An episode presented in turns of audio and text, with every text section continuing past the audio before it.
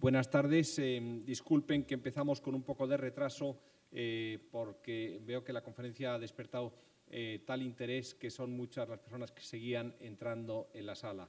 Me alegro que así sea porque yo creo que es, esta tarde tenemos un encuentro importante por las personalidades invitadas y también por el tema a tratar, un país de gran relevancia en el contexto de Oriente Medio, Irak, bastante desconocido en España y del que vamos a poder eh, conocer eh, cuál es su situación actual de la mano de personas eh, que nos van a poder dar una impresión muy directa de cuanto allí sucede.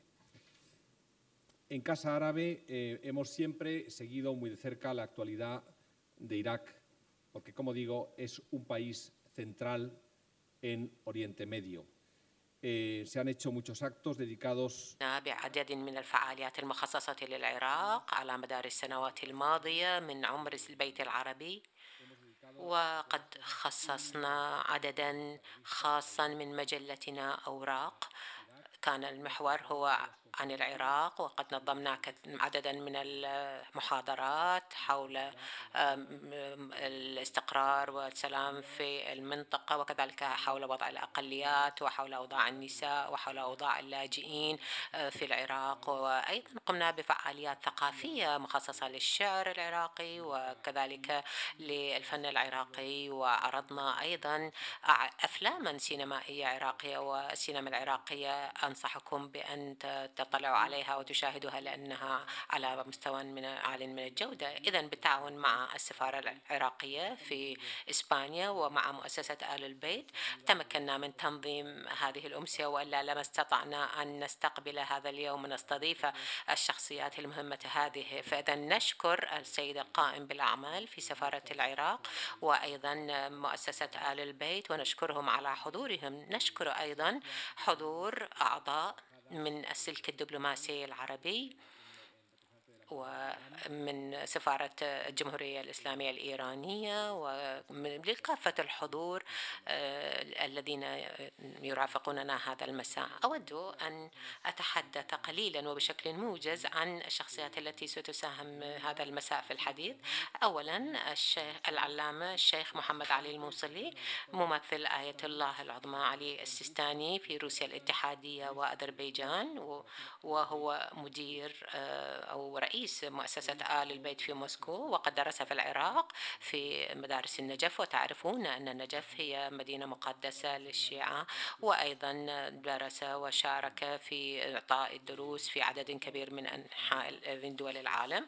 ثم أيضا الشيخ الدكتور خالد الملا وهو باحث في الشؤون الاجتماعية والدينية ورئيس مؤسسة الوسطية والإعتدال. وهو رئيس مجلس علماء المسلمين. في العراق من الطائفة السنية وأيضا قد قاوم ضد التطرف في الإسلام ويسعى للتقارب ما بين كافة المدارس الدينية في الإسلام. ثم الأب نعيم أيوب شوشندي وهو يحمل شهادة في العلم الاجتماع من جامعة الموصل. وأيضا هو يعمل مساعد كاهن كاتدرائية قرقوش ويعمل أيضا في المؤسسة الكهن الكنسية المارونية في لبنان. وأيضا حصل على شهادة في اللاهوت وفي مجال الأسرة والزواج. ومن مؤسسة يوحنا الثاني بابا يوحنا الثاني في فالنسيا.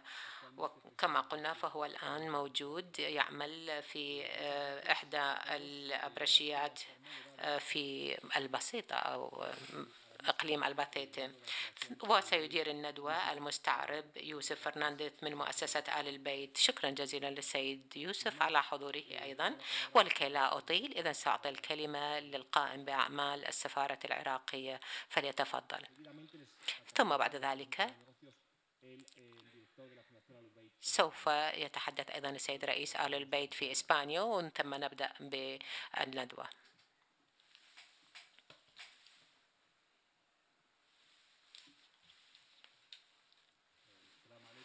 الله وبركاته Buenas tardes a todos.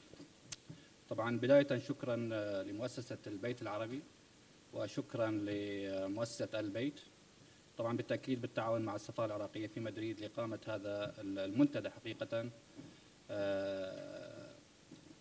كما أقدم أيضا شكري وتقديري العالي لضيوفنا الكرام للسيد الموصلي والسيد المل... الشيخ الموصل والشيخ الملا وأبونا شندي لتحملهم عناء السفر والمشاركة معنا في هذه المنتدى المهم حقيقة. الذي يمثل آه، ظاهرة اجتماعية طالما باتت وكانت مغيبة عن آه، أنظار ومسامع الجميع. آه، شكر خاص حقيقة لصديقنا العزيز بيدرو مارتينيز مدير البيت العربي وشكرا للاهتمام العالي في إقامة هذا المنتدى العالي والرفيع المستوى. لما حقيقة ما كان يشكله من خبرة حقيقية عندما كان يعمل دبلوماسيا في بغداد فعمل بجهود كبيرة لإضافة والتعريف بالثقافة العراقية وبالحضارة العراقية وبالتجربة العراقية التي حقيقة كانت مثلا للتعايش مثلا للوحدة الوطنية مثلا لتنوع اجتماعي وثقافي وحضاري. في الحقيقة أنا كنت يعني قررت أن لا؟ أخذ كثيرا في كلمتي اللي هي حقيقة كلمة ترحيب. طبعا لا يفوتني أيضا أن أشكر أصحاب السعادة وزملائي وأصدقائي الحضور لكافة السفارات ولكافة الحضور الكرام لحضور هذا المنتدى. ما في شك الحقيقة واضحة. العراق بلد لديه تاريخ عريق لديه حضارة عريقة. لديه ثقافة متنوعة لديه ثقافة متنوعة وغنية طالما أغنت الكثير من الحضارات والثقافات. اليوم تحديدا نمر في منعطف مهم. منعطف أعتقد إيجابي هو أكثر ما هو سلبي.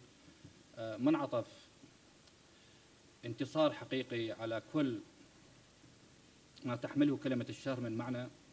انتصار على كيان طالما أراد أن يطمس الوحدة الوطنية يطمس الثقافة يطمس التاريخ يطمس الدين.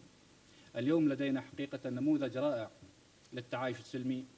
ولو كلمة التعايش السلمي هي حقيقة يعني أعتقد هي كلمة جديدة علينا على مجتمعنا العراقي. طالما كان المجتمع العراقي هو مجتمع متكامل هناك المسلم بمذاهب متعددة هناك المسيحي هناك الكردي هناك الأزيدي هناك الصابي هناك المندائي. هذه الفسيفساء الجميلة حقيقة هي التي خلقت لنا التاريخ هي التي خلقت لنا الحضارة. كل ثقافة كل قومية كل لغة كل ديانة كل مذهب كان لديه ما يعطيه إلى هذا الوطن. هذا الوطن الذي تجاوز تاريخه أكثر من خمسة آلاف عام. هذا هذا التاريخ حقيقة يسري في دمنا تعرضنا إلى كثير من المواجع تعرضنا إلى الكثير من الحروب تعرضنا إلى الكثير من الدمار. لكن آه، الحقيقة التي أود أن أكد وأن أعبر عنها بصدق هو أن العراق يمكن أن يتوجع لكن لا يموت. التاريخ لا يموت الحضارة لا تموت. ها هنا نحن اليوم نعمل يدا بيد وبقلب يتسع للجميع وبلد يعطي للكل بالعراق بلد غني بموارده الطبيعية. غني بثقافته غني بحضارته لا يستطيع هناك أي مكون أن يحكم العراق لوحده ولا يستطيع أي مكون أن يهمش باقي المكونات. لدينا لغات محلية لدينا ثقافات متعددة لدينا قوميات لدينا مذاهب. كل هذه في الأخير تصب في نهر واحد وهو العراق. شكرا لكم حضور الكرام وأتيح المجال للسادة الحضور وشكرا لوجودهم معنا هذا اليوم. شكرا جزيلا.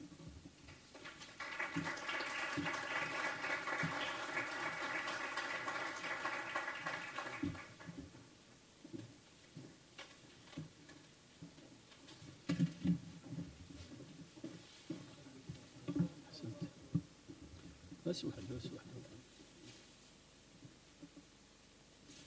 بسم الله الرحمن الرحيم. السلام عليكم أيها الحضور الكريم. السادة العلماء سعادة السفراء الدبلوماسيين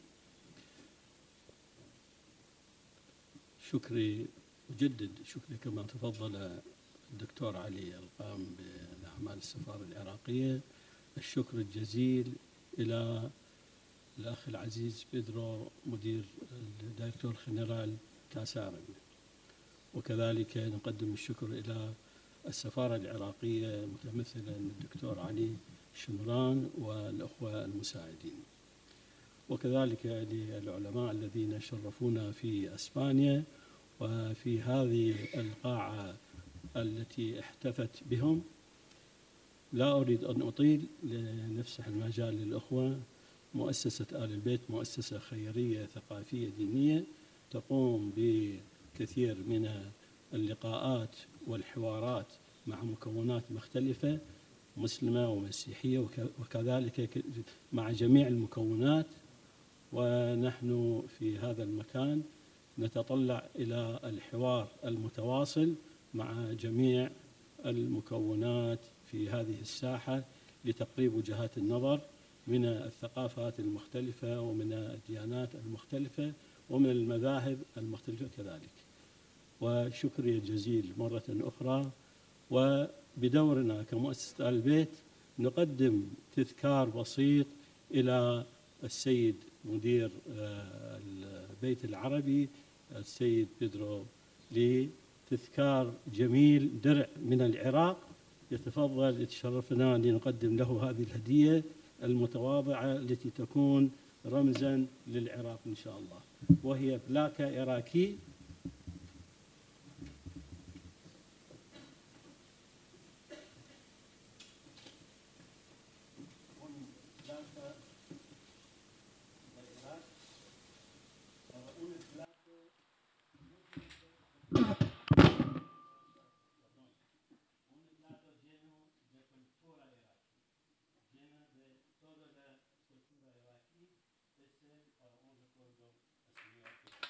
وهو صحن يمثل هو صحن منقوش وعليه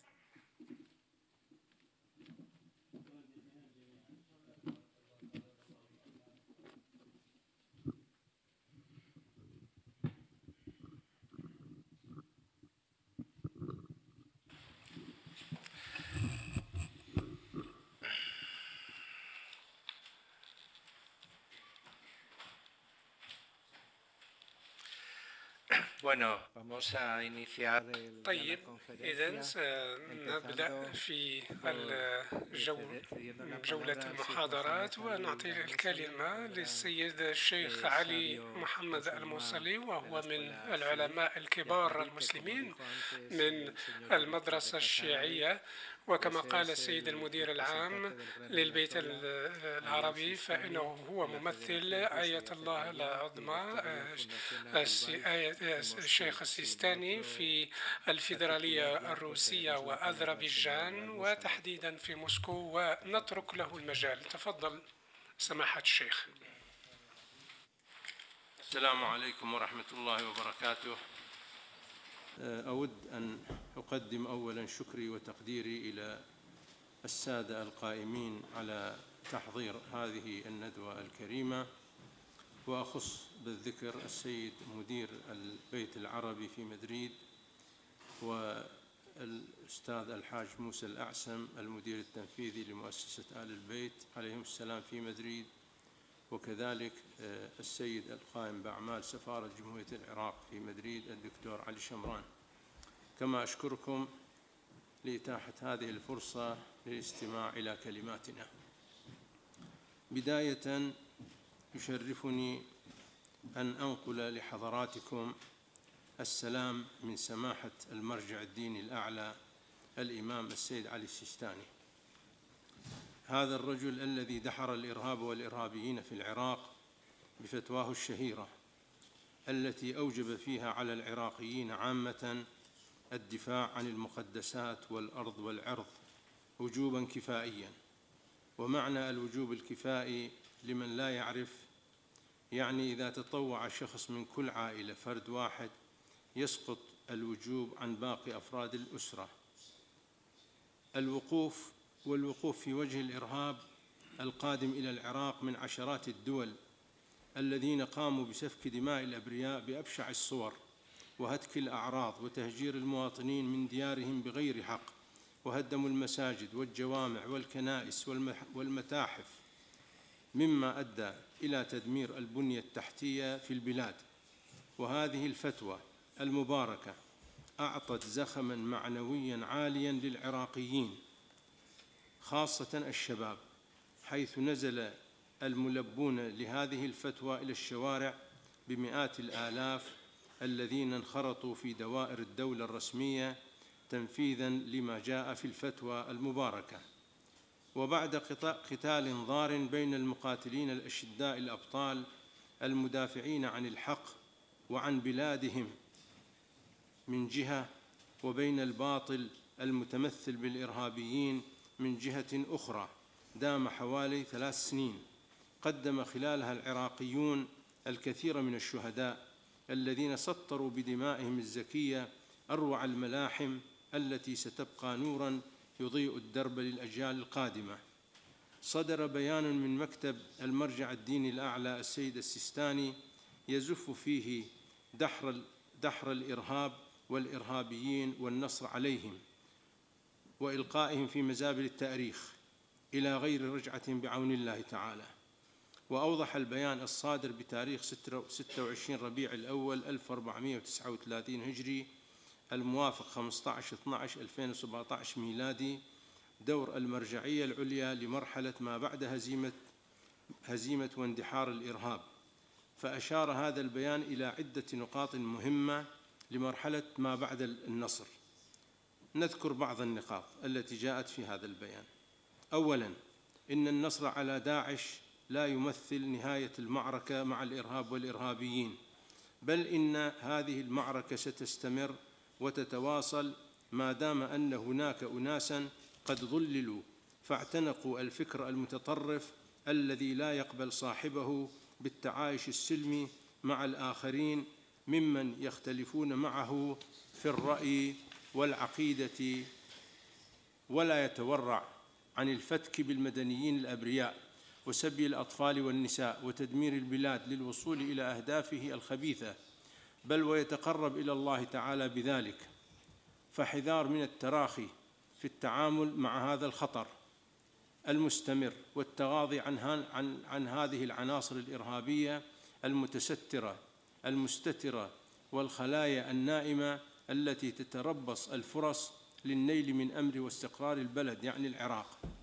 إن مكافحة الإرهاب يجب أن تتم من خلال التصدي لجذوره الفكرية والدينية وتجفيف منابعه البشرية والمالية والإعلامية ويتطلب ذلك العمل وفق خطط مهنية مدروسة لتأتي بالنتائج المطلوبة والعمل الأمني والاستخباري وإن كان يشكل الأساس في مكافحة الإرهاب إلا أن من الضروري أن يقترن ذلك العمل التوعوي لكشف زيف وبطلان الفكر الإرهابي وانحرافه عن جادة الدين الإسلامي الحنيف متزامنا مع نشر وترويج خطاب الاعتدال والتسامح في المجتمعات التي يمكن أن تقع تحت تأثير هذا الفكر المنحرف بالإضافة إلى ضرورة العمل على تحسين الظروف المعيشية في المناطق المحررة وإعادة إعمارها وتمكين أهلها النازحين من العود إليها بعزة وكرامة. وضمان عدم الانتقاص من حقوقهم الدستورية وتجنب تكرار الأخطاء السابقة في التعامل معهم. وقد أمر سماحة الإمام السيستاني بتشكيل عدة لجان من كبار علماء الحوزة العلمية في النجف الأشرف ومن طلبة العلوم الدينية وذهبت من قبل سماحته إلى الأماكن المحررة وزارت الإخوة الذين عادوا إلى ديارهم وقدمت لهم المساعدات الغذائية الجزيلة مع الأموال. ثانيا إن المنظومة الأمنية العراقية لا تزال بحاجة ماسة إلى الكثير من الرجال الأبطال الذين ساندوا قوات الجيش والشرطة الاتحادية خلال السنوات الماضية وقاتلوا معها في مختلف الجبهات وأبلوا بلاء حسنا في أكثر المناطق وعورة وأشد الظروف قساوة وأثبتوا أنهم أهل للمنازلة في الدفاع عن الأرض والعرض والمقدسات. وحققوا نتائج مذهلة فاجأت الجميع داخليا ودوليا ولا سيما الشباب منهم الذين شاركوا في مختلف العمليات العسكرية والاستخبارية واكتسبوا خبرات قتالية وفنية مهمة وكانوا مثالا للانضباط والشجاعة والاندفاع الوطني والعقائدي ولم يصبهم الوهن أو التراجع أو التخاذل.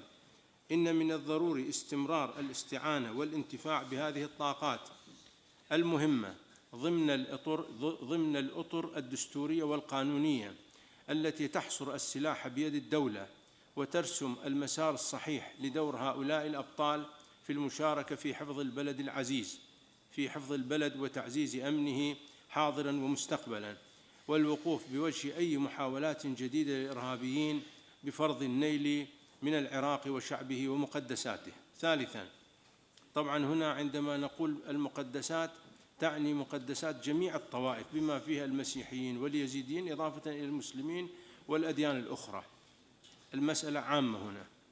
ثالثا إن الشهداء الأبرار الذين سقوا أرض العراق بدمائهم الزكية وارتقوا إلى جنان الخلد مضرجين بها لفي غنى عنا جميعا. فهم في مقعد صدق عند مليك مقتدر ولكن من أدنى درجات الوفاء لهم هو العناية بعوائلهم من الأرامل واليتامى وغيرهم. إن رعاية هؤلاء وتوفير الحياة الكريمة لهم من حيث السكن والصحة والتعليم والنفقات المعيشية وغيرها واجب وطني وأخلاقي وحق لازم في أعناقنا جميعا ولن تفلح أمة لا ترعى عوائل شهدائها. الذين ضحوا بحياتهم وبذلوا أرواحهم في سبيل عزتها وكرامتها. وهذه المهمة هي بالدرجة الأولى واجب الحكومة ومجلس النواب بأن يوفر مخصصات مالية وافية لتأمين العيش الكريم لعوائل شهداء الإرهاب الداعشي بالخصوص مقدما مقدما على كثير مقدما على كثير من البنود الأخرى للميزانية العامة. رابعا إن الحرب مع الإرهابيين الدواعش خلف عشرات الآلاف من الجرحى والمصابين في صفوف الأبطال المشاركين في العمليات القتالية وكثير منهم بحاجة إلى الرعاية الطبية. وآخرون أصيبوا بعوق دائم والعوق في بعضهم بالغ كالشلل الرباعي وفقدان البصر وبتر الأطراف. وهؤلاء الأعزة هم الأحق بالرعاية والعناية ممن, سو ممن سواهم.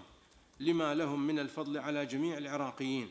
فلولا هم لما تحررت الأرض وما اندحر الإرهاب وما حفظت الأعراض والمقدسات.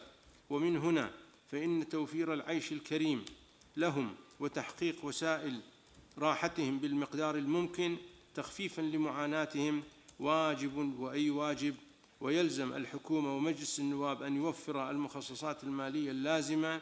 لذلك وترجيحه على مصاريف أخرى ليست بهذه الأهمية. خامسا إن معظم الذين شاركوا في الدفاع الكفائي خلال السنوات الماضية لم يشاركوا في لم يشاركوا فيه لدنيا ينالونها أو, مو أو مواقع يحظون بها فقد هبوا إلى جبهات القتال استجابة لنداء المرجعية وأداء للواجب الديني والوطني دفع دفعهم إليه حبهم للعراق والعراقيين وغيرتهم على أعراض العراقيات من أن من أن تنهتك بأيدي الدواعش وحرصهم على صيانة المقدسات من أن ينالها الإرهابيون بسوء.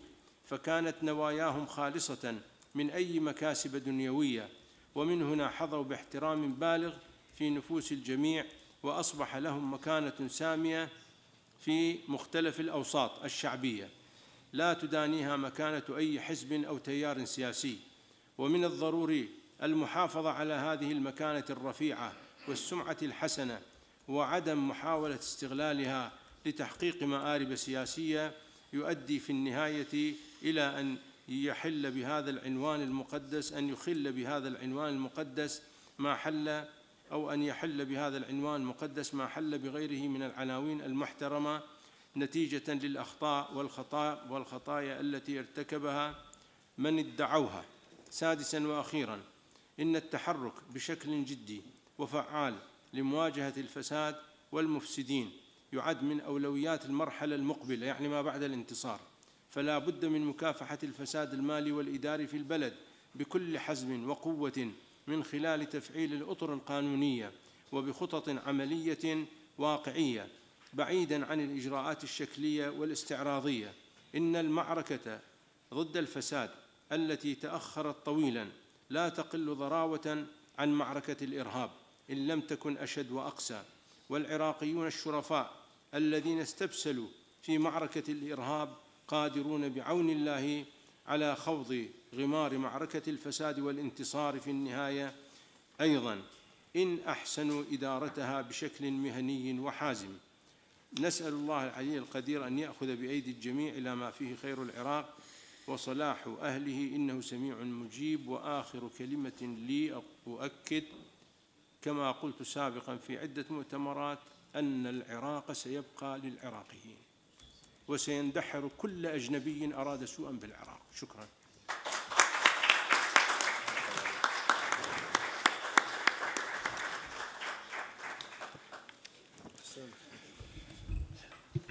Temas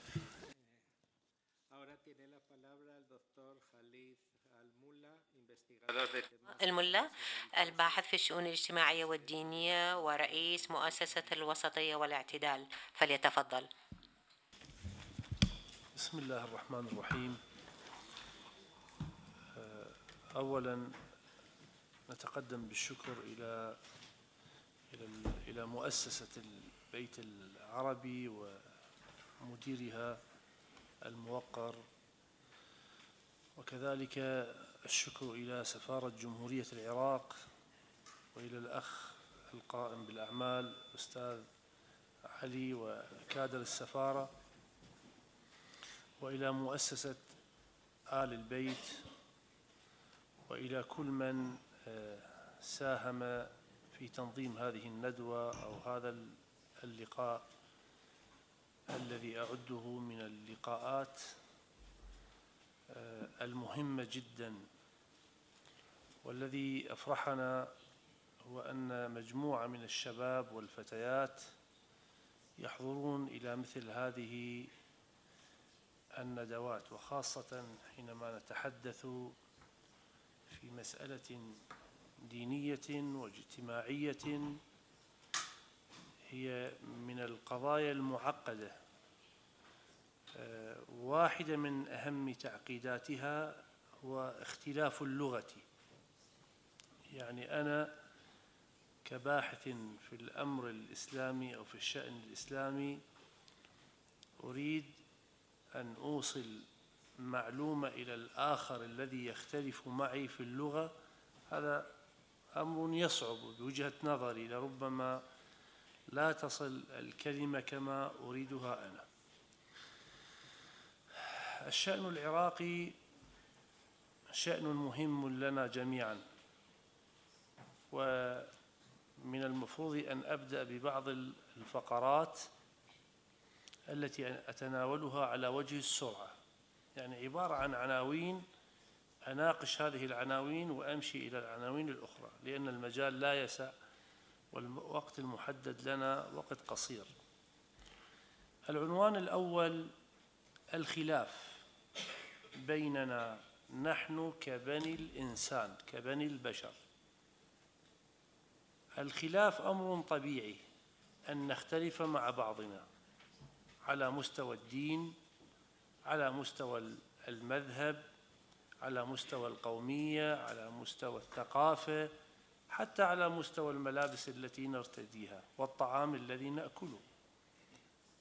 نختلف في كل شيء. هذا أمر طبيعي. ليس بالأمر الخاطئ أو النشاز. النشاز أن لا نختلف. الأصل أننا نختلف. أقرأ لكم نصا قرآنيا. أتمنى أن يعني أن يفهمه الجميع. الله جل وعلا يقول ومن آياته يعني من قدراته الهائلة خلق السماوات والأرض. واختلاف ألسنتكم وألوانكم. إن في ذلك لآيات للعالمين.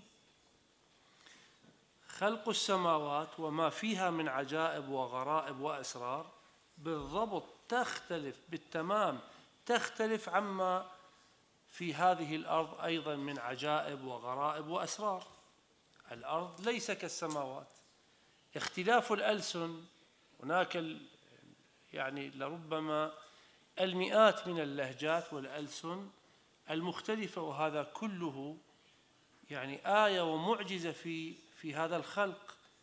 حتى الشكل ألواننا المختلفة هي من باب الرحمة لنا كبشر فليست هنالك مشكلة. أنا مسلم وذاك مسيحي أو صابئي أو يهودي أو أزيدي أو أو أو إلى مسميات عديدة. الإسلام الحقيقي وليس الإسلام المزيف. الإسلام الحقيقي لا ينكر هذا التعدد. واسمحوا لي أن أضرب لكم مثلا واحدا على هذا الشيء. مع شديد الأسف الذي يصل وخاصة إلى الشعوب في أوروبا وغيرها يصل لهم الإسلام الذي فيه الذبح والقتل والتدمير. لكن الإسلام الحقيقي لا يصل. نبينا اسمه محمد صلى الله على سيدنا محمد. حينما تعرض إلى الظلم وإلى الاضطهاد في مكة سافر إلى منطقة أخرى فيها خواله فيها أصدقاء له اسمها يثرب. هذه المدينة اسمها يثرب. ثم بعد ذلك تغير اسمها. حينما دخل المدينة انتبهوا لهذه الفقرة. هذه الفقرة يخفيها علينا حتى بعض العلماء. نحن كمسلمين بثقافتنا نعتقد أن رسول الله حينما دخل إلى يثرب أول شيء عمل المسجد وهذا ليس صحيحا. قبل بناء المسجد هو بنى الإنسان. كيف؟ دخل إلى إلى يثرب وجد هنالك مجموعة مسيحية. وأخرى يهودية وأخرى وثنية وأخرى مسلمة وأخرى موالي وأعراب وأشكال مختلفة. وهنالك آيات قرآنية كثيرة ونصوص كثيرة. ما هي الكلمة التي أطلقها النبي على هذه التجمعات المختلفة؟ مختلفة. قال أهل يثرب أمة واحدة. أهل يثرب أمة واحدة وهذا نبي ومرسل من السماء. لم يستخدم العنف ضد الذي يختلف معه في الرسالة التي جاء به من رب العالمين أو جاء بها من رب العالمين. إذا العنوان الأول الخلاف بين الإنسانية أمر طبيعي. وأنا فقط أذكر حضراتكم للذي يعني لم ينتبه لهذه المعلومة هذه القاعة فيها من المسلمين ومن غيرهم أديان مختلفة أفكار مختلفة مذاهب مختلفة. لكن أتعلمون أن هذه السبعة مليار ونصف من البشرية كلها خلقت من نفس واحدة. يعني ليس هنالك واحد من البشر خلق من غير ما خلقنا نحن منه. بدلالة يا أيها الناس اتقوا ربكم الذي خلقكم من نفس واحدة. أنا ما يعنيني أنت مسيحي ولا يهودي ولا وثني ولا ولا ما يعني هذا. أنا أنظر إلى إلى إنسانيتك. أنت ماذا تقدم للمجتمع وللأمة؟ إذا الخلاف بين الناس في كل شيء حتى في الطعام. أنا أشتهي أن أتناول هذا الطعام وأنت تشتهي خلافه. هذا ليس ليس بالأمر النشاز وإنما هو أمر طبيعي ولهذا خلقنا الله سبحانه وتعالى له. التطرف الديني التطرف بس عليكم أن تتحملوا هذه الصراحة مني. التطرف يولد يولد مع ولادة الدين. لا أدخل في التفاصيل أبدا. بس هذه الجملة احفظها مني اكتبها. في ذاكرتك أن التطرف يولد مع ولادة الدين. التطرف الذي حدث في العراق ما بعد 2003 ميلادي تطرف لكن مشى في الواقع العراقي بالعباءة أو بالغطاء السياسي. يعني تطرف موجود منذ مئات السنين موجود. وهو خلاف الدين وهو أمر مرفوض لدى العلماء ولدى رجال الدين جميعا. لكن هذا موجود. لكن في العراق هذا التطرف استغل سياسيا. لماذا؟ لأن التحول السياسي في العراق كان مفاجئا. كان شيء في الخيال أن يتغير الوضع السياسي في داخل العراق. لا أريد أن يعني أكرر النقد للأنظمة السابقة فقط لإخواننا الموجودين وللشباب والفتيات. النظام السابق في قبل 2003 أقل ما يقدمه من عقوبة للمواطن هو أن تقطع أذنه تقطع. أذنه ويقطع لسانه. عقوبات قانونية هذه موجودة في القانون. هذا المواطن إذا وقع في خطأ ما يلقى من شاهق من مكان مرتفع ويدفع ويلقى على الأرض. يؤتى بشباب لم يقترفوا أي جريمة فيدفنون وهم أحياء. في مناطق متعددة ويمكن البلد الواحد الوحيد في العالم اللي الذي فيه مقابر جماعية هو العراق. أنا أكتفي أكتفي بجرائم النظام السابق لكن جرائم موثقة وموجودة. هذا النظام انتهى من العراق غاب جاء البديل عنه نظام سياسي بغض النظر هل وقعت الولايات المتحدة ولا بريطانيا ولا غيرها. بأخطاء سياسية هذا أمر يعنيهم. لكن أنا الذي يعنيني كمواطن عراقي كمواطن عراقي أريد أن أقارن بين الماضي وبين الحاضر. الحاضر أنا أخرج على شاشة التلفاز وبقناة حكومية عراقية وأنقد الحكومة. أنقد رئيس الوزراء أنقد الوزراء أنقد البرلمان أنقد أنقد أنقد. لكن في الوضع السابق كان الذي يبتسم ابتسامة استهزاء برئيس الدولة يعدم ويسجن ويضطهد. فهذا التحول السياسي لم يرق أقولها بكل صراحة لم يرق لا إلى بعض الدول لربما حتى بعض الدول التي تجاور العراق ولم يرق حتى لبعض أصحاب النفوذ في داخل العراق أن يكون نظام سياسي نحن الآن يعني تسلم السلطة تسلم سلمي بغض النظر.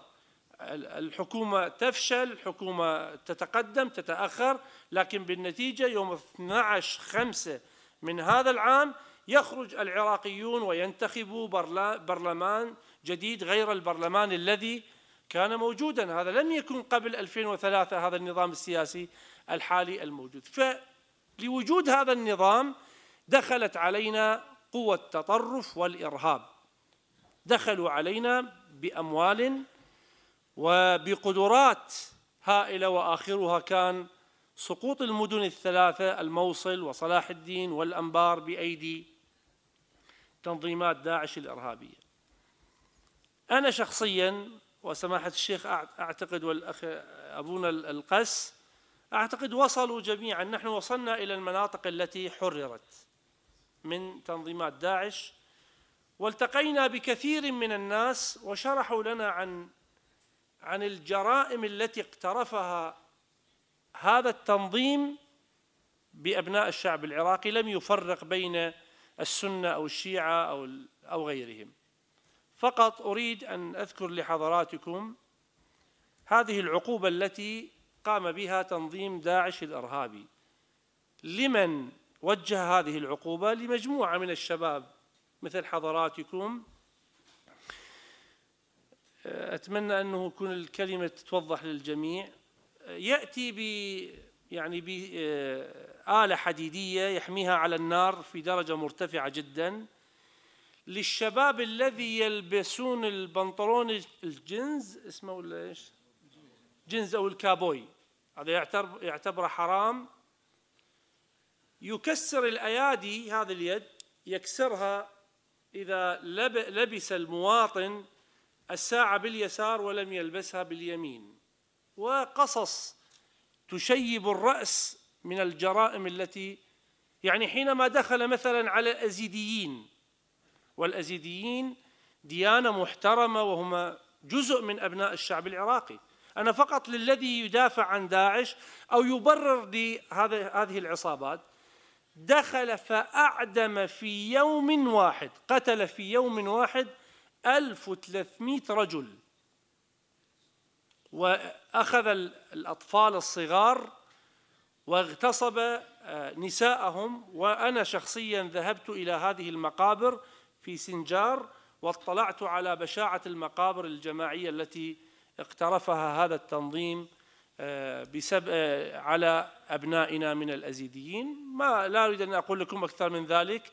لم تبقى في الموصل كنيسة ولا مسجد ولا ضريح ولا حسينية ولا نبي ولا ولي ولا ولا متحف ولا بنك. كل شيء في هذه البلاد أو في هذه المناطق للأسف الشديد تدمر. فأقول التطرف في العراق لبس لباس السياسة ودخل إلى مدخل السياسة. العنوان اللي هو أنا أعتبره يمكن عنوان أخير لأن الوقت بدأ يضيق علي هو بعد الشعب العراقي لا يعرف للطائفية طريقا. كلنا متعايشون. أنا من مدينة في جنوب العراق من البصرة. في البصرة فيها شيعة وسنة على المستوى الإسلامي. عندنا من الديانات الأخرى كنائس موجودة. عندنا صابئة من الديانة الصابئية موجودين.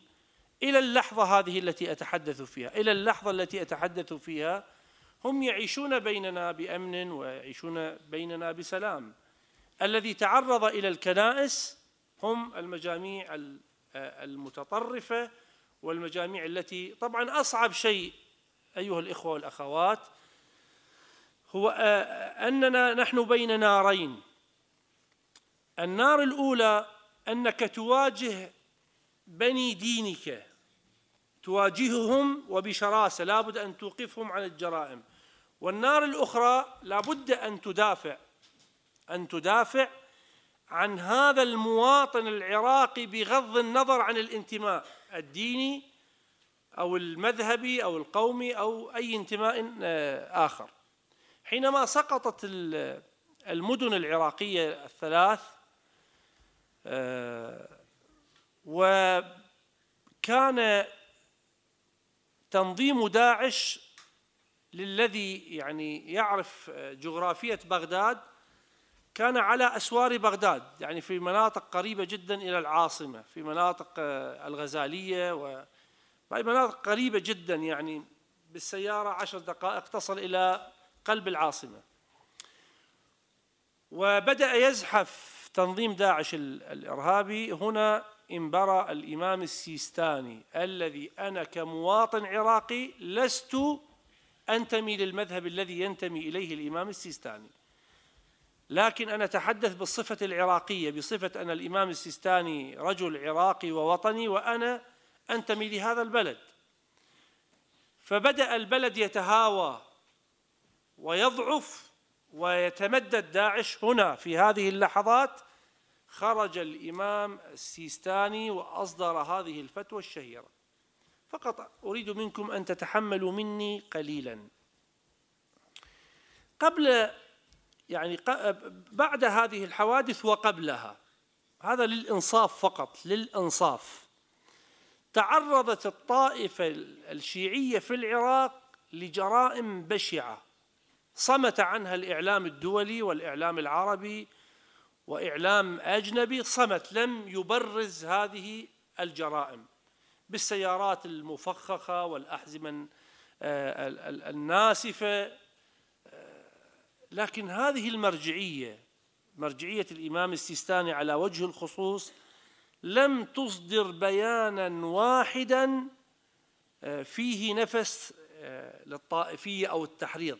حتى حينما هدم مرقد الإمامين العسكريين وهو من المراقد المهمة عند الشيعة وأيضا عند السنة في سامراء.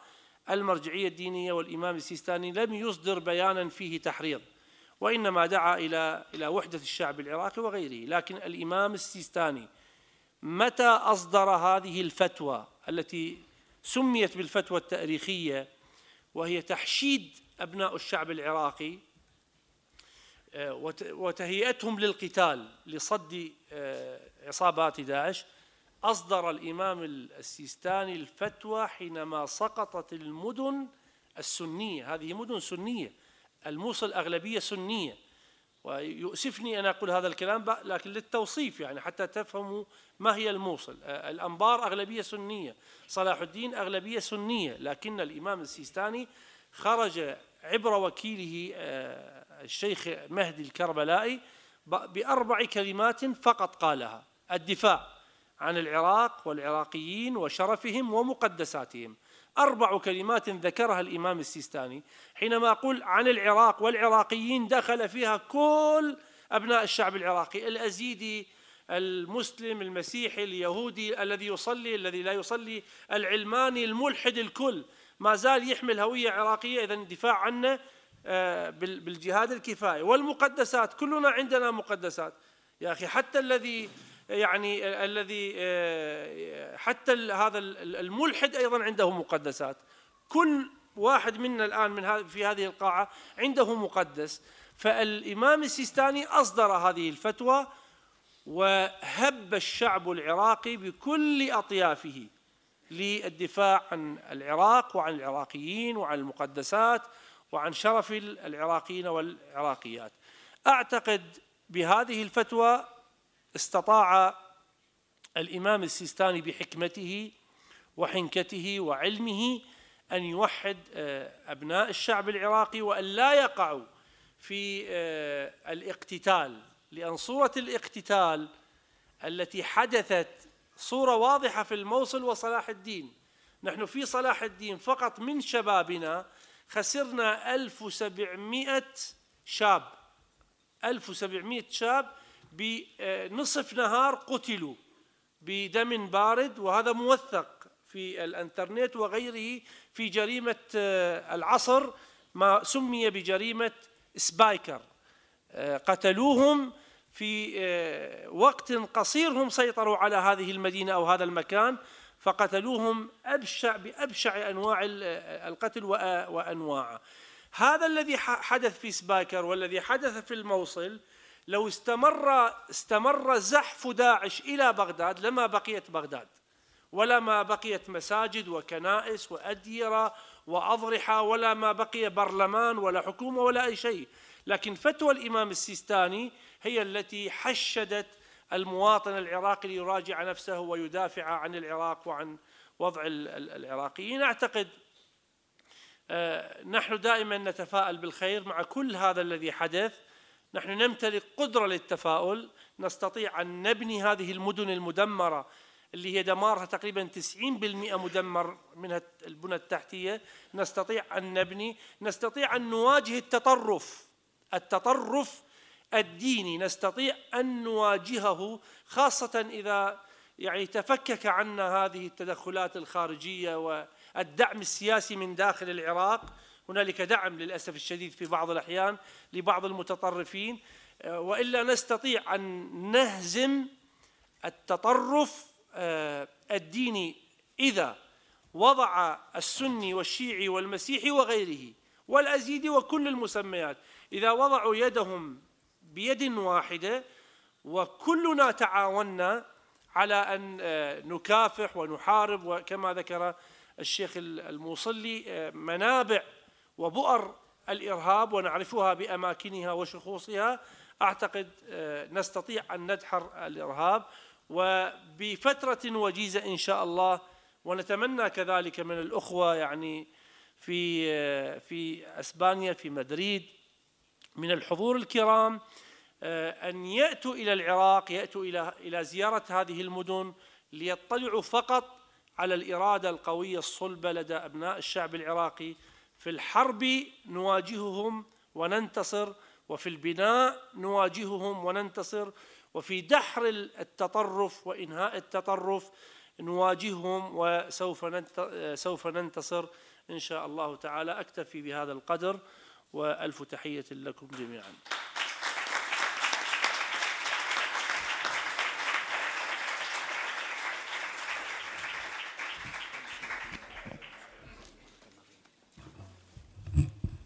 Y para terminar va a hablar el padre Nain.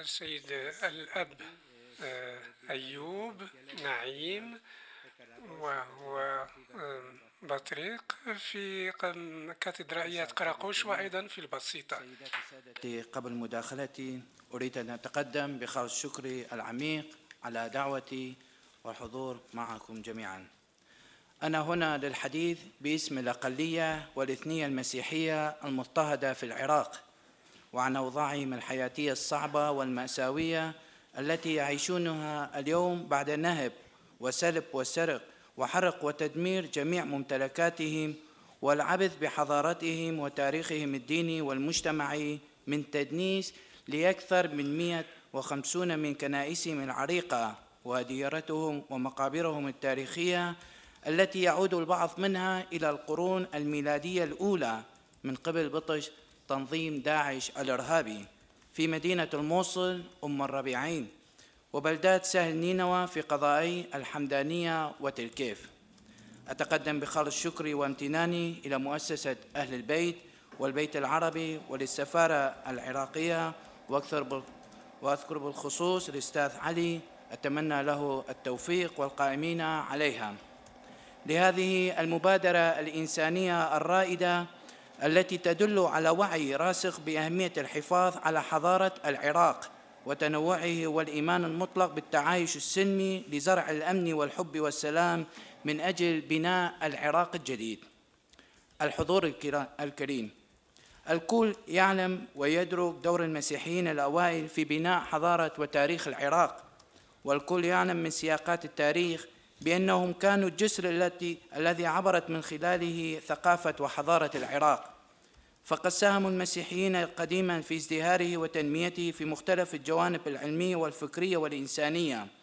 وفي التاريخ الحديث كانوا أيضا ممن وضعوا الأسس لبنائه وتطويره والذود عن سيادته. ولكنهم ورغم كل ذلك فقد عانوا قديما آبائنا وأجدادنا وواجهوا مختلف أشكال وأنواع الاضطهاد. لا بل عاشوا ظروف قاسية وصعبة مماثلة تماما مثل ما يواجهون أحفادهم اليوم بسبب النظرة الدونية من المتطرفين.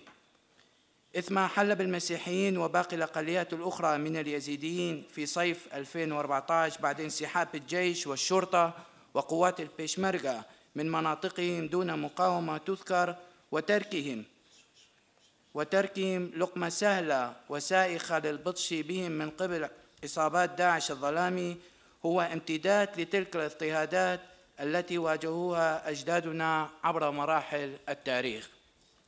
وعند سقوط الموصل وبلداتهم في سهل نينوى بيد الإرهاب فهم قرروا الانسحاب منها قبل أن يقع المعذور بهم مثل ما وقع بإخوتهم من اليزيدين يوم 3 8 2014 من التطهير العرقي والإبادة الجماعية فهم مثروا التضحية بممتلكاتهم من أجل الحفاظ على إيمانهم والثبات عليه وعلى حب الوطن. ورغم ذلك فقد خسرنا المئات من أبنائنا من الأطفال والنساء والشيوخ. ذهبوا ضحية هذا التنظيم قتلى وموتى وسبايا.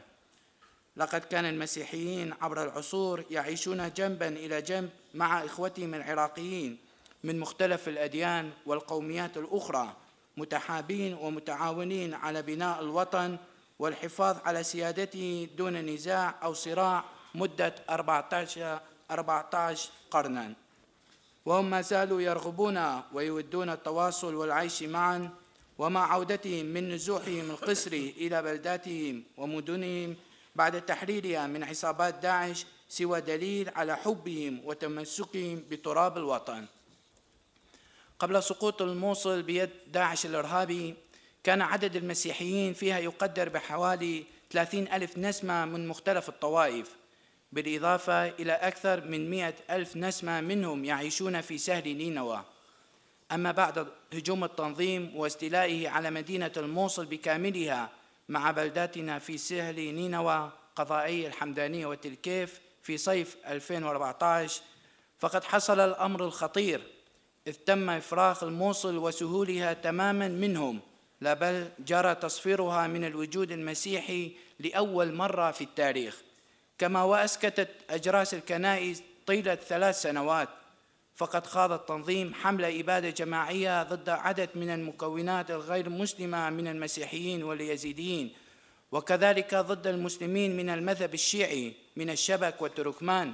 حيث القتل والسبي والاسترقاق والإجبار على ترك ديانتهم تحت نير السيف والقتل. ما حصل كان حقبة سوداء من الإبادة الجماعية والتطهير العرقي مورست خلالها أبشع الانتهاكات التي ترتقي إلى الإبادة الجماعية والتطهير العرقي ضد الأقليات في العراق من قبل هذا التنظيم الإرهابي. إن ما حصل في 3 8 2014 في سنجار على أبناء المكون اليزيدي من تطهير عرقي وإبادة جماعية دفع المسيحيين إلى النزوح والهروب إلى شمال العراق إقليم كردستان العراق في صباح يوم 6 8 2014 عند مهاجمة التنظيم الإرهابي لسهل نينوى حيث عشنا هناك ظروف لا إنسانية صعبة وسط معاناة وحرمان لمدة ثلاث سنوات في مخيمات للمهجرين دون اهتمام يذكر من الحكومات العراقية. ولحد يومنا هذا لازلنا نعاني من ظروف صعبة ومأساوية حيث الحرمان من المدارس والجامعات للعديد من أبنائنا ومن العلاج الصحي لمرضانا بالرغم مما قدم من مساعدات لنا من حكومة إقليم كردستان وبعض المنظمات الإنسانية الدولية والدينية. إلا أن تلك المساعدات لم توقف نزيف الهجرة بين صفوف عوائلنا وأبنائنا. إذ فقدان الثقة بالحكومات وعدم وجود الضمانات الحقيقية لعودة آمنة إلى مناطقنا جعلتنا نخسر الكثير من أعدادنا. فقد خسر المكون المسيحي خلال فترة النزوح القسري أكثر من 50% من أعداده التي كانت قبل النزوح. إن هجرة الأقليات ومنهم المسيحيين هي خسارة للجميع فهي إفراغ الشرق منهم وهي تقضي على التنوع في بلدنا العراق وفي الشرق العربي. وحين يختفي التنوع يصبح النظام الديمقراطي في العراق في خطر والتعايش السلمي محالا. إن الأوضاع الأمنية والإنسانية والمجتمعية والاقتصادية في شمال العراق وبالأخص مدينة الموصل وسهل نينوى لا تزال يشوبها الكثير من القلق والخوف والضبابية حيث الصراع السياسي بين بغداد وأربيل لا زال قائما على مناطقنا. كما مسك الأرض من قبل فصائل أمنية مرتبطة بفكر عقائدي لا يخدم الاستقرار في سهل نينوى والموصل. إن مسيحي العراق هم هم أمام تحديات خطيرة ومهددة لوجودها فهي مخيرة بين البقاء في وضع غير مطمئن لوجودها وبين الهجرة التي تهدد وحدتها وصيرورتها في دول الشتات. ومن أجل البقاء يلزم على الحكومة والمجتمع الدولي أن يكون هناك مضامين حقيقية لتحقيق الاستقرار وتعزيز العودة لأبناء الأقليات ومنهم المكون المسيحي. وهذا يتطلب رؤية واضحة واستراتيجية قصيرة وبعيدة الأمد من قبل الحكومة العراقية بدعم من المجتمع الدولي لتحقيق ذلك. إن متطلبات الحياة ورؤية الإنسان اليومية لحياته ومستقبله تختلف جذريا عما كانت عليه في الماضي القريب. إنسان اليوم هو ابن الثقافة المبنية على سيادة القانون والنظم الاقتصادية والسياسية والاجتماعية وفق العهود والمواثيق الدولية ووفق المبادئ العامة للديمقراطية وحقوق الإنسان. ولو اتيحت الفرصة لهم ثانية للعيش ضمن النسيج المتنوع في مناطقهم سيكونون مثلما كانوا أدوات فعالة دافعة ومعززة للسلام والاستقرار والتقدم في المنطقة. وهذا ما علينا قوله بصراحة وأن لا نخجل إن المسيحيون المشرقيون محبين للحياة ولا ويريدون أن يعيشوها بملؤها. لذا فإنهم سيبحثون عنها في كل مكان وفي كل بيئة يجدونها تحقق لهم العيش الكريم الهانئ دون أي منغص. أعزائي كما لا ننسى بأن المسيحيين كانوا لقرون عديدة هم الجسر الذي يربط بين الثقافات الشرقية والغربية وهم من أفعم المنطقة بالحياة والحيوية وأن قطع هذا الجسر سينتج عدم التواصل مع العالم مخلفا منطقة خالية من التنوع الثقافي والفكري والديني. ومن هذا المنبر أطلق رسالتي التي فحواها المحبة والوئام والسلام. إلهنا نحن العراقيين هو إله محبة وسلام. وأن يسعى رجال الدين المسيحيين والمسلمين إلى التركيز على بناء الإنسان المستنير والمعتدل بمحبة الله ورحمته وسلامه والذي يمثل حقا الكنيسة والجامع والمسجد الحقيقي وليس البناء الحجري فقط. لأننا نعيش في زمن صعب يمر بمنعطف خطير وصارم مبني على الأنانية وعدم احترام الآخر. يحتم علينا أن نفكر بحكمة وبطريقة جديدة لحل المشاكل عبر عبر الحوار والتفاهم والاحترام والتضامن. نعم لنمد أيدينا لبعضنا البعض ونتمسك بالموصل وقرقوش بغديدة وكرمليس وبرطلة وبحشيقة وبعزاني وتلسقف وبطنايا وألقوش وسنجار وكل مدن العراق لنتمسك بها ونبدأ صفحة جديدة عنوانها المحبة والسلام والعودة إلى العيش المشترك وترسيخ العلاقات الأخوية والطيبة كإخوة لوطن واحد وأن نعمل على نبذ العنف والتشدد الطائفي وأن نزيل الخلافات وأن لا نستسلم ونسلم الوطن إلى من يسعى لزرع الفتنة والطائفية بين أبنائه. علينا بالاعتدال والانفتاح وقبول الآخر والابتعاد عن الحسابات الطائفية وأن يكون الرقي وكرامة الإنسان هو هدفنا وعلى وعلى القانون احتكامنا. أن نعمل على تعزيز المؤسسات الراعية لتحقيق العدالة المجتمعية لصون الجميع دون تمييز على حساب الهويات الفرعية.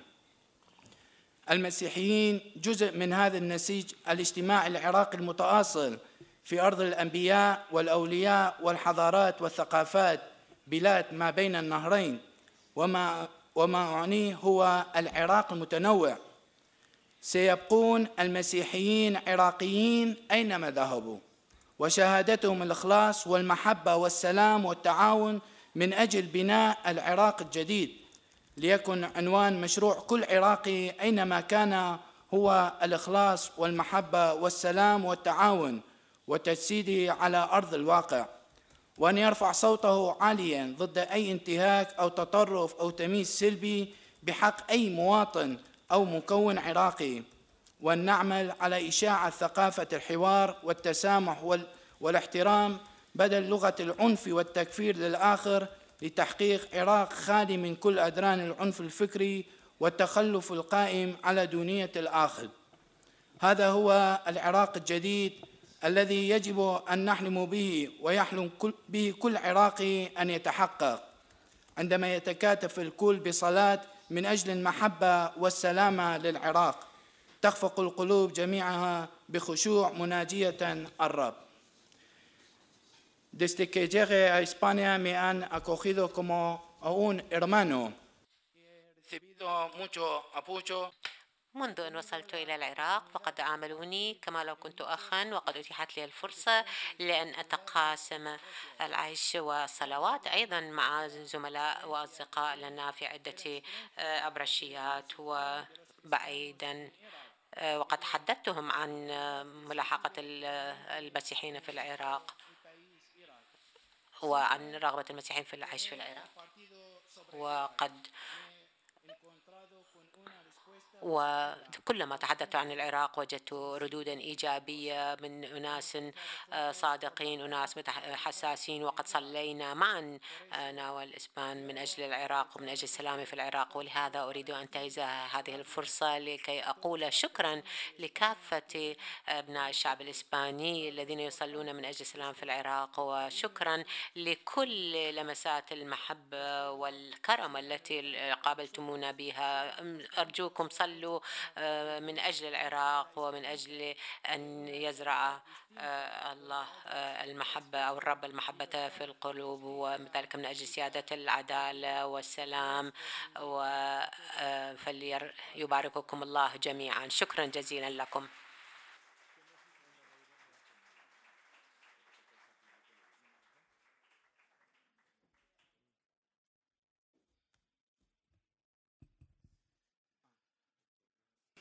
Vale. Bueno, eh, sí.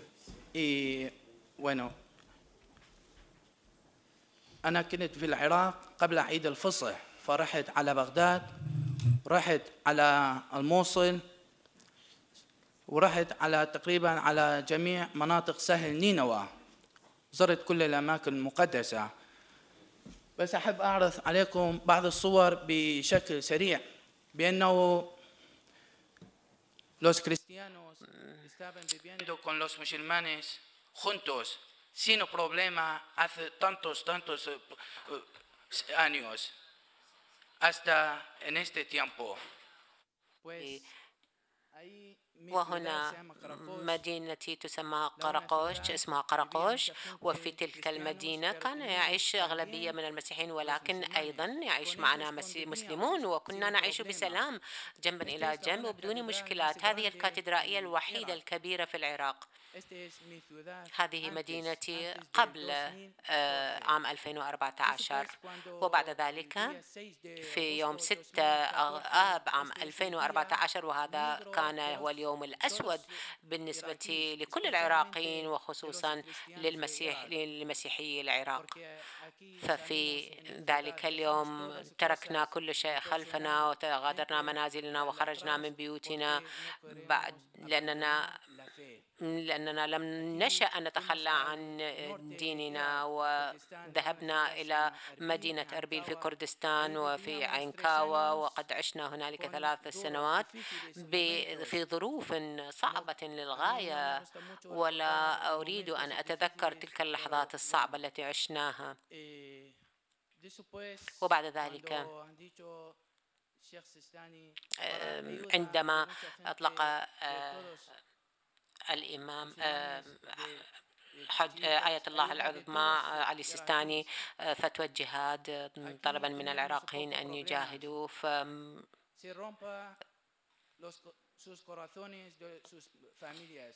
كما ترون هنا بأن الأطفال يعني الظروف القاسية الظروف القاسية أثرت فينا جميعا كبارا وصغارا ولكن آه، بعد أن تم تحرير مدن العراق التي كانت تسيطر عليها قوات داعش هنا كما ترون فإن الله الرب يبكي من أجل العراق فقد تركوا كل شيء مهدما المساجد والكنائس وكافة الأماكن المقدسة في مدينة الموصل. هذه هي الموصل التي شاهدتها عندما زرتها. هنا ترون هذا الشارع شارع الفيصلية وهنا الكاتدرائية أيضا قبل أن تدمر والآن بعد التدمير والتخريب تقريبا آه، أحرقوها ودمروها وكل شيء دمر المساجد والجوامع والكنائس. والأضرحة والمسيحيون الآن يعيشون حياة قاسية حياة صعبة. لكن يحدوهم الأمل في أن يعني يسترجعوا ما فقدوه وذلك من خلال تعاون إخوانهم في بلدنا بإمكاننا أن نعود إلى هناك. فكثير من الأشخاص لا يريدون أن يعودون أن يغادروا بلدهم. لكن بطبيعة الحال هناك من يريد المغادرة وهذا جزء من حرية الأشخاص.